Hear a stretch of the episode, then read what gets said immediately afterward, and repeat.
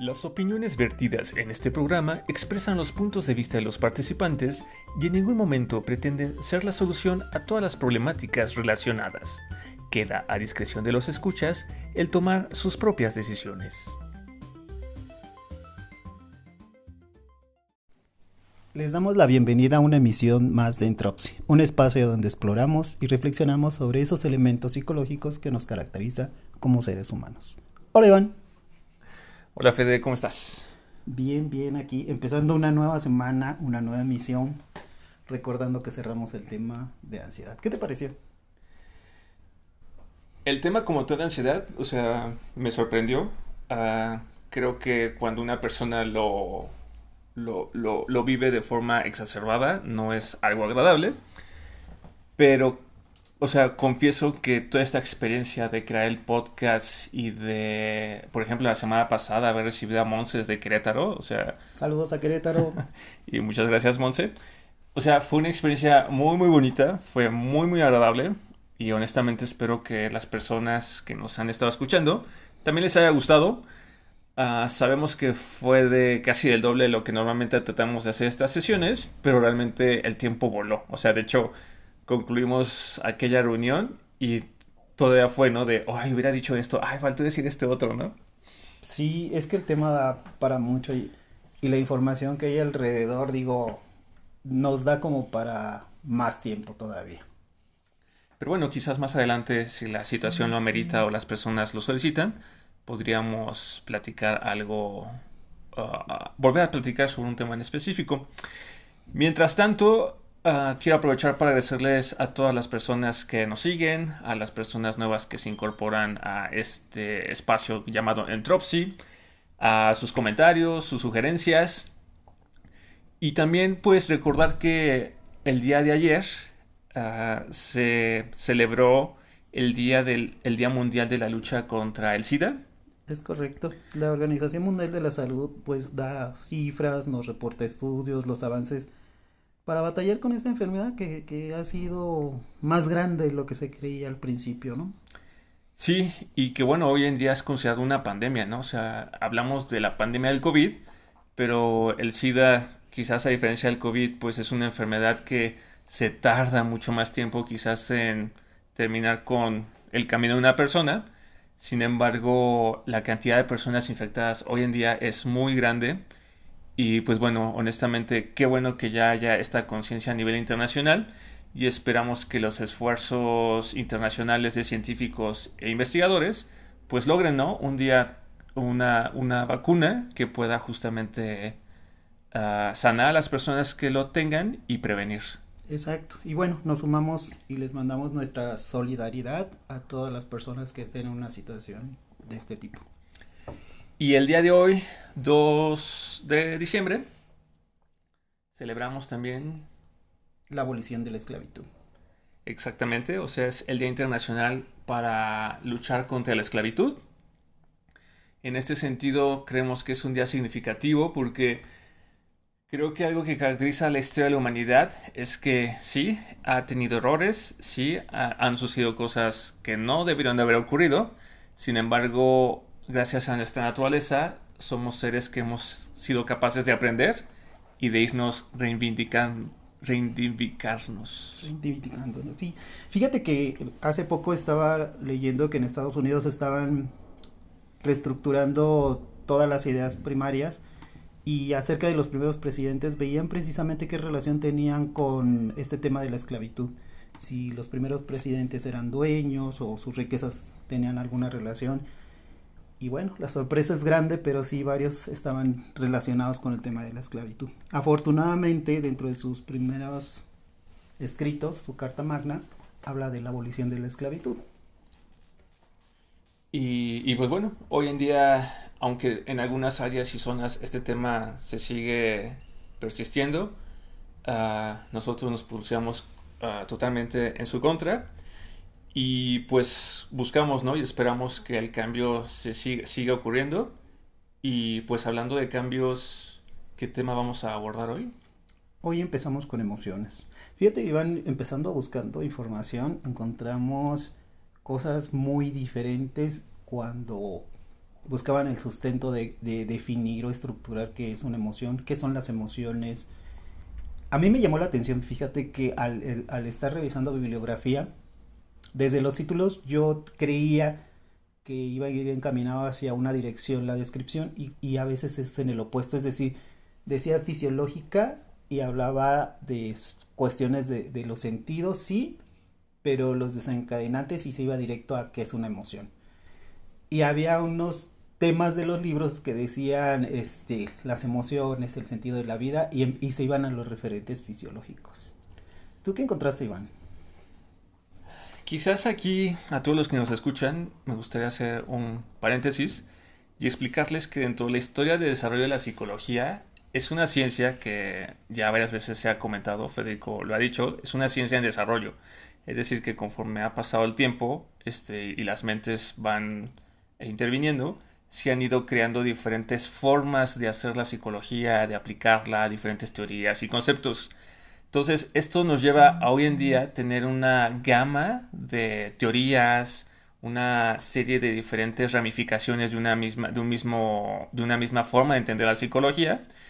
Y, por ejemplo, ¿no? O sea, hoy podemos hablar de psicología conductual, psicología cognitivo-conductual, psicoanálisis. Del psicoanálisis hay muchas escuelas que se desarrollaron de, por ejemplo, este Jung, eh, a partir de sus trabajos con Freud, decide hacer sus propias, sus propio, su propia línea de investigación. Ah, aparecen escuelas como la Gestalt. Ah, quizás hoy en día, ¿no? También está divisiones como ah, la psicología positiva, la psicología del deporte. Y o sea, son muchas formas que se han ido desarrollando y han ido como separándose a partir de la forma en que entienden su campo de estudio, que en este caso puede ser este, el ser humano, ¿no? Digo, para nosotros como que tenemos una lógica que no, no comentamos con ustedes y ahorita estoy captando esa idea. Cuando decimos que hay vertientes, decimos que pueden tomar como base los mismos elementos, pero dan relevancia diferente a cada uno de ellos según la propuesta teórica. Pueden considerar que existen los mismos elementos, pero unos apuestan por unos como ingrediente principal, mientras otros consideran que la base es el opuesto o es, o es otro derivado de, pero no necesariamente tienen la misma carga de importancia en las propuestas teóricas. Y eso nos lleva a que entonces la forma de apoyar a las personas, la forma de dar terapia, la forma de abordar, abordar los temas son diferentes, ¿no? Entonces, de lo que comentaba ahorita Federico, en cuanto a lo que él encontró y yo encontré respecto a emociones, digamos que yo me fui por una línea que se conoce como humanista, y Federico se fue por otras líneas de conocimiento dentro de la misma psicología. Y quizás, Fede, si estás de acuerdo, antes como de seguir hablando de las emociones, me gustaría poder leer una, un extracto de un texto que encontré que me gustó mucho. Venga, Joan, compártenos. Ok, este texto es, un, es, bueno, es una parte de un artículo que escribió una psicóloga llamada Patricia Jordan, que se llama Las reglas de la vida, y dice, en mi vida, las emociones y sentimientos siempre han hecho acto de presencia y han estado manifestándose, sin embargo, me enseñaron las reglas de la vida y me dijeron que no, no era bueno sentir, que me iba a provocar muchos problemas hacerlo y que lo mejor era pensar más que sentir, que si sentía era sensible y débil, que lo mejor era aprender a controlar y manejar mis sentimientos, que si me dolían las cosas era frágil, si sentía miedo era insegura y dudosa, si demostraba afecto o amor, se aprovecharían de mí los demás, y si me enojaba, era caprichosa o berrinchuda. Si me mostraba alegre o feliz, era, infantil. En fin, siempre había una descalificación para lo que sentía.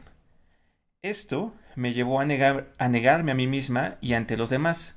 Para no tener problemas y, y parecer una desadaptada sensible, aprendí a aparentar que no sentía y andaba por la vida fingiendo no sentir.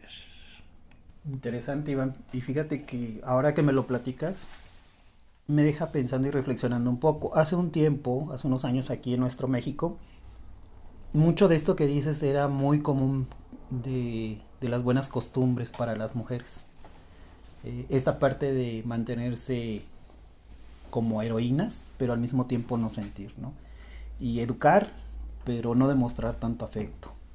donde el exceso de las emociones no era precisamente bien visto ni, ni en los mejores términos, ¿no? Como que era una situación, yo me atrevería a decir un poco de autismo emocional, porque no deberían de expresar tanto, Iván. Y bueno, y siguiendo quizás con estas ideas, desde mi propia experiencia de vida como hombre mexicano, yo te podría decir, ¿no? Que yo de chico me decían una de estas reglas de la vida donde decía, yo como hombre no puedo llorar. Bueno, a muchos, yo creo que a muchos mexicanos nos llegaron a decir o oímos decirle a algún hijo, usted no llora porque usted es hombre, ¿no? Ajá, y por ejemplo, tengo hermanas, a mis hermanas fue lo contrario, ¿no? O sea, bueno, tú eres mujer, tú puedes llorar y sentir lo que quieras. Está permitido. Está permitido. Y, y, creo que de lo que aquí nos habla esta psicóloga Patricia Jordán es justamente de esta como desconexión en la que siento que vivimos, ¿no? O sea, de alguna forma, querámoslo o no, nuestros cuerpos, nuestro... están biológicamente diseñados para sentir emociones, o sea, si nos hacen algo que nos lastime, ¿cuál va a ser la respuesta? Llorar. Si vivimos algo que nos gusta, ¿cuál va a ser la respuesta? Sentirnos felices. Si perdemos algo que queríamos y ya no tenemos, ¿cuál sea la respuesta? Estar tristes. Si hacen algo que nos molesta o que tal vez hasta sentimos que atenta contra nosotros, pues ¿qué tendríamos que hacer? Enojarnos, ¿no? Pero a pesar de que de alguna forma todos como seres humanos traemos la misma programación biológica y ante ciertos eventos o ciertas circunstancias vivimos las mismas sensaciones, la educación como que se, le ha dado más peso a la parte racional, a la parte lógica, que a esta parte sensible de nuestras vidas. Sí, Iván, y precisamente nosotros dentro del quehacer de la psicología y de la construcción de quiénes somos y cómo desarrollarnos, creo que nos deja una tarea grande, un desafío de repente romper esas barreras y esas estructuras y todo lo que de repente nos dijo alguien que nos ama, que nos quiere y nos está protegiendo, y de repente llega un psicólogo y dice, oye, mm, vas a estar mejor sí esa parte como que puede ser un choque cultural y emocional de cómo alguien que me quiso tanto me dijo, no llores, y el terapeuta te dice, oye, ¿tienes ganas de llorar? Pues llora, ¿no? Sí. Sí, digo, yo dentro de mi propia historia, pues como todo, quizás la mayoría de las personas, pues yo siempre di más fuerza y peso a la parte racional. De ahí que estudié una primera carrera donde lo que se favorecía era el raciocinio, el pensamiento matemático. Y pues la vida, ¿no? Me fue llevando como por ciertas experiencias, diferentes personas, diferentes aprendizajes, hasta que llegué a la carrera de psicología.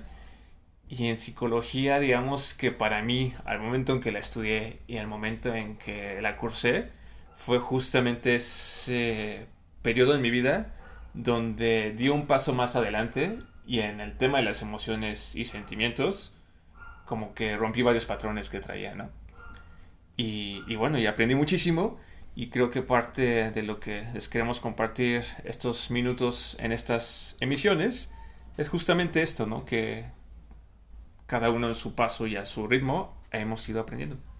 Oye Iván, pero regresemos al tema. ¿Qué consideras que son las emociones? Pues mira, desde el punto de vista de la psicología humanista, la emoción es una reacción primaria que viene del entorno. Es decir, por ejemplo, este, yo voy a camino al trabajo y en el trabajo, y camino y en el auto, este, alguien me toca el claxon, ¿no? Y, y, se pone enfrente de mí y, y, empiezan como con una actitud agresiva. Yo veo eso, yo percibo eso a través de mis sentidos y entonces, ¿cuál sería la emoción que debería de sentir o siento? pues también es como un enojo, ¿no? Porque de alguna forma están agrediéndome, ¿no? O sea, voy yo en mi camino, una persona se desespera por la razón que sea, da el acelerón y se mete frente a mí de forma violenta, ¿no? O sea, la reacción a esa evidencia para mí es este, una emoción y esa emoción sería enojo. Entonces, desde la forma en que yo lo concibo, las emociones es una, son respuestas a lo que percibo del entorno, o sea, mi cuerpo, y es una reacción que todos vamos a tener, o sea, es como parte del código natural que, que subyace en la biología de cada persona. Ok, ok, pues mira, me gusta, aunque es un poco complicado de repente alguien que no esté como en comunión directa con sus emociones, decir algo así. Fíjate que precisamente a partir de ahí y pensando en cómo alguien pudiera tener una forma de identificar o, tener una estructura más hacia la ciencia de, cómo la leen, yo busqué un libro mm, particularmente que me habían recomendado que se llama eh, Psicología Fisiológica, ese es el término exacto, y curiosamente empieza diciendo que la emoción se define como el sentimiento o afecto. Y dije, a ver, me vuelves a regresar a como que la emoción es un sentimiento o un afecto. Pero entonces ya no hay diferencia entre los sentimientos o el afecto. Y yo digo, creo que sí. Pero bueno, seguí leyendo y decía que tenía tres puntos principales para identificar una emoción. El primero era una excitación fisiológica, como el ritmo acelerado, ¿no? Decía que el segundo era una experiencia consciente. Ese se me hizo como más amigable porque nos dice que es como pensar en estar enamorado. Y al hacerlo consciente, bueno, ahí estás identificando una emoción. Entonces dije, ah, mira, eso me puede servir. Y la tercera tiene algo que ver con lo que empezamos diciendo de las corrientes conductuales, porque dice que es una expresión conductual, como sonreír, como hacer una mueca. Es algo identificable y puede ser generalizado y habla del cuerpo y de la mente, pero a mí me, causó curiosidad, Iván, que, que, empezara diciendo que era un sentimiento o un afecto. Dije, bueno, entonces cuando busque sentimiento me va a decir que es una emoción, o cuando busque afecto va a decir que es una emoción. Dije, esa parte no fue tan padre de buscar en un libro que me habían recomendado tanto, ¿no? Sí, y, y, bueno, no sé, creo que lo interesante de todo este tema de la, de, de la investigación e información que hay acerca de las emociones es eso, ¿no? Como la diversidad por ejemplo, ahorita tú dices, oye, pero entonces, ¿qué va a ser un sentimiento? Aquí en esta corriente humanista dicen que, por ejemplo, una emoción es este. proviene primero de algo que sentimos, es pública, es decir, los demás observan cuando sentimos una emoción. Dura poco y ah, tiene una función, ¿no? Y después dicen que una vez que vimos la emoción, gracias a que tenemos un lenguaje y que somos racionales, eso la traducimos en un sentimiento. Entonces el sentimiento sería una explicación racional que hemos aprendido en, el lugar donde hemos crecido, donde nos, educamos, pero que también tiene unas características muy específicas, ¿no? O sea, primero es que se presenta después de haber vivido una sensación y de haber tenido la emoción. Es este privada, es decir, si alguien no comunica un sentimiento, difícilmente otras personas lo van a saber. Y es una elaboración muy compleja del tipo cognitivo, ¿no? O sea, es decir, ese día, por ejemplo, del, de la persona que se desesperó, me arrebasa y se mete enfrente de mí de forma violenta, ok, mi emoción fue enojo, ¿no?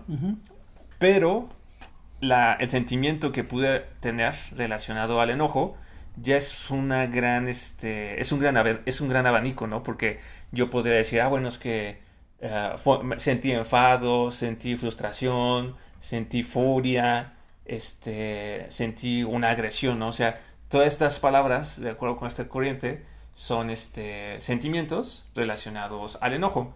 Ya la forma y, el, y, el, el nivel con el que yo quiero interpretarla es algo muy personal. Por eso dicen que los sentimientos son, no son visibles. Y lo más interesante es que pueden durar muchísimo tiempo, ¿no? Bueno, en algunas personas. no, sí. es, broma, ¿eh? ¿eh? Digo, hablábamos de los sentidos y los sentimientos y lo puedo interpretar como un producto los sentimientos, como un producto de los sentidos. Y eso para mí tiene una lógica.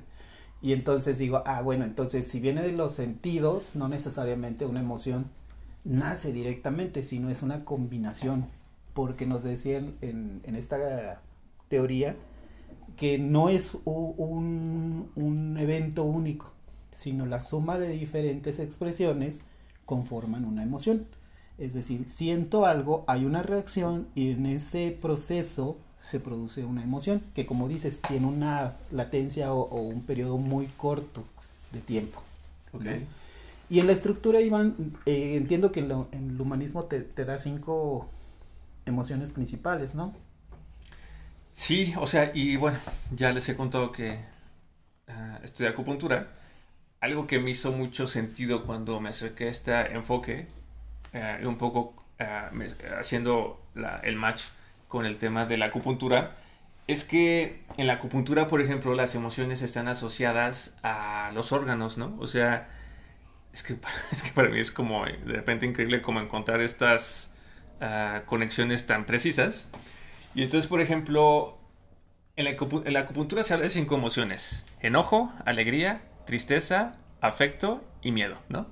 Y en la escuela humanista se habla igual de cinco emociones. Miedo, enojo, tristeza, alegría y afecto. O sea, para mí ambos como campos de conocimiento se entrelazan perfectamente y de ahí también un poco que me hace a mí un poco más de sentido esta forma de percibir como lo que son las emociones y sentimientos. Lo interesante de esta escuela ah, humanista es que, por ejemplo, también nos dice que las emociones tienen funciones. Entonces, por ejemplo, el miedo, su función es protegernos de algo amenazante y cuando tenemos miedo, ¿qué hacemos? Huimos. El enojo ah, es como la respuesta de protección última que tiene el cuerpo cuando no podemos huir y la respuesta es como defensa y lo que buscamos es proteger.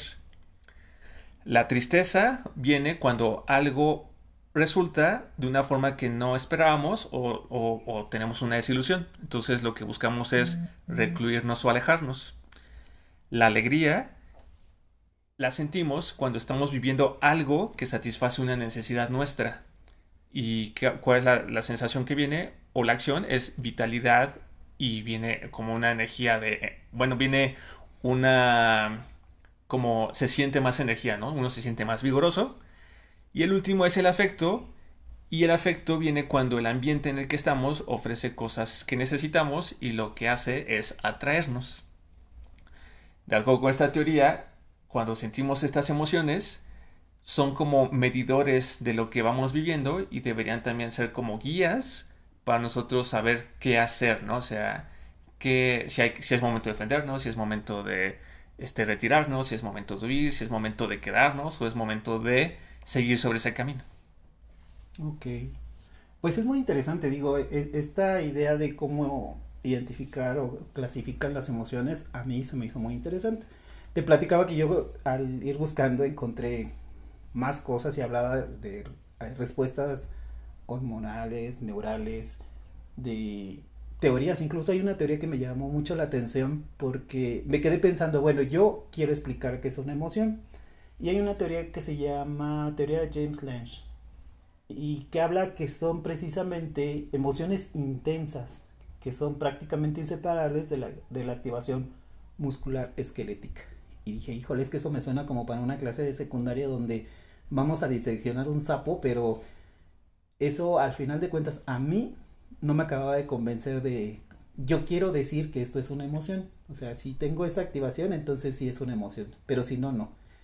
Y luego decía, en, otra parte de ese libro, decía, bueno, son este, respuestas neuronales y hormonales y se dividan en, conforme a la experiencia en agradables y desagradables. Dije, no, bueno, la verdad yo me quedé con muchas ganas de encontrar una definición más concreta, más amigable con toda la población en general, todos ustedes que nos escuchan, porque igual para una exposición en, en una escuela, pues sí se me hace muy aceptable ese tipo de respuestas. Y digo, son muy respetables todas, jamás voy a decir que yo sé más, solo digo que en mi punto de vista, las definiciones que yo encontré en toda la bibliografía que estuve revisando, son muy descriptivas, son muy para la escuela, son pero no muy racionales. Sí, como que no me deja tocar la emoción de haber encontrado la definición. Hoy bueno, y por ejemplo, aterrizando un poco el tema, después de haber escuchado o, bueno, compartido estas definiciones y hecho esta investigación, ¿qué emoción dirías que sientes? Fíjate, dicen que por ahí la decepción apenas figura y yo dije, híjole, pues me decepcioné, Iván. ok, ok. Y, y, bueno, quizás dejando un poco de lado esta parte teórica y, y de teorías de psicología, tú, Fede, o sea, ¿cuál ha sido como tu aproximación con las emociones? Por ejemplo, ya decíamos al principio, ¿no? A los hombres no se les permite llorar, a las mujeres quizás hay un poco más de laxitud. A ti, por ejemplo, en tu vida, o sea, ¿tú eres alguien que llora o no? Lloro, lloro cuando considero que es el punto de llorar. Yo no dudo si voy a llorar o no. Yo ya estoy llorando. Ok. Ah, yo tengo una, una estructura o una imagen diferente y por eso les decía que no me convencía. Les comentábamos al cierre del tema anterior. Yo soy el hijo menor de, de esta familia.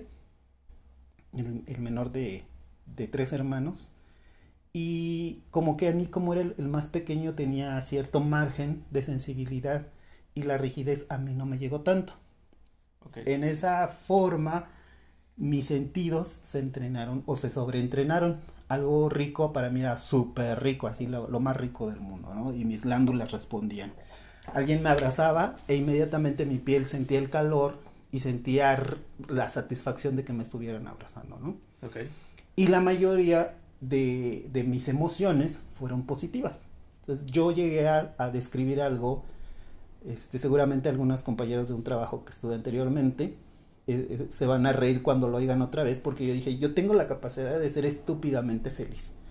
No tengo ninguna razón aparente, pero mis sentimientos y mis emociones me dan mucha alegría y me dan ganas de reír. Puedo llorar de alegría y de sentirme también. ¿Por qué? Por nada, o sea, nada en particular. Puedo ser estúpidamente feliz. Ok, pues qué padre. Creo que muchos en este momento, en muchos, muchas personas en este momento te estamos envidiando un poco. sí, así es. Entonces, no tengo problema con las emociones y todas las descripciones, a lo mejor por esto que les platico, a mí se me hacen muy pequeñas, son muy reducidas. Como muy sí, cuadradas. Exactamente, se quedan chiquitas. Necesito algo más para describirles y compartirles. Ok. Yo pues quizás ahora compartiendo, yo diría, ¿no? O sea, yo sí bloqueé mucho tiempo, como en el texto que leí al principio, bloqueé mis emociones y eso me llevó, por ejemplo, cuando yo quería enojarme, no pude enojarme. Entonces, okay. ¿qué hice como respuesta? Me ponía triste. Wow. O, o, o, o, cuando yo no, me, que, yo no quería hacer algo, yo lo que empecé a hacer fue como fingir una felicidad o sonreír, ¿no? Mm. Pero cuando yo hago esto, pues lo hago de forma inconsciente y lo hago durante mucho tiempo. Y eso me lleva, por ejemplo, que durante la adolescencia, cuando hay como ese despertar de la, de la conciencia individual, yo empiezo como a tener conflictos en casa con mis papás. Y en los momentos donde no estaban ellos en casa, yo podía poner una canción, no sé, en este caso canciones que me resultaban un poco tristes, y me ponía a llorar. Como no tienes idea. Como si fuera un concurso para llorar. Y ganabas. No, sí, pero además yo siempre decía, ah, es que yo creo que si alguien pasara ahorita de la calle y me viera, dijera, bueno, a este pobre chico, ¿qué le pasó? ¿No? O sea, sí. se le murió a alguien, esto lo acaban de asaltar, le, se, se, va a morir. O sea, en verdad lloraba tanto que perdía las fuerzas de las piernas y me dejaba tirar al suelo. Ok. Y, y podía así, o sea, hasta repetía las, las canciones varias veces para, para como sacar toda esa tristeza, ¿no? Para provocar el estado y vivir la experiencia otra vez. Ajá. Wow. Y, y pues bueno, o sea, con el tiempo, este, aunque creo que esto lo vamos a abordar en la siguiente sesión, aprendí, ¿no? Que justamente cuando a uno no se da el permiso de sentir, como uno forzosamente tiene que sentir.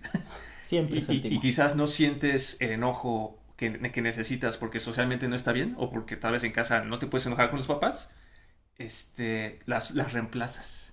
Y al reemplazarlas o no hacerle caso a lo que sientes, viene como una emoción diferente.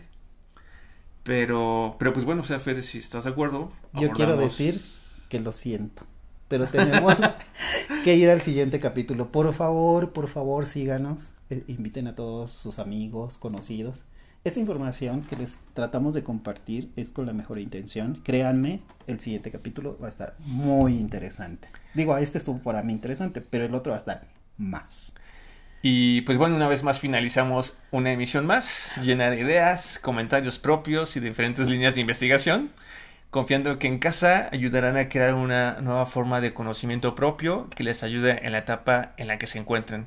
Agradecemos que nos sigan y esperamos sus comentarios en todas nuestras redes, así como sus sugerencias, uh, agradecimientos y pues hasta molestias, ¿no?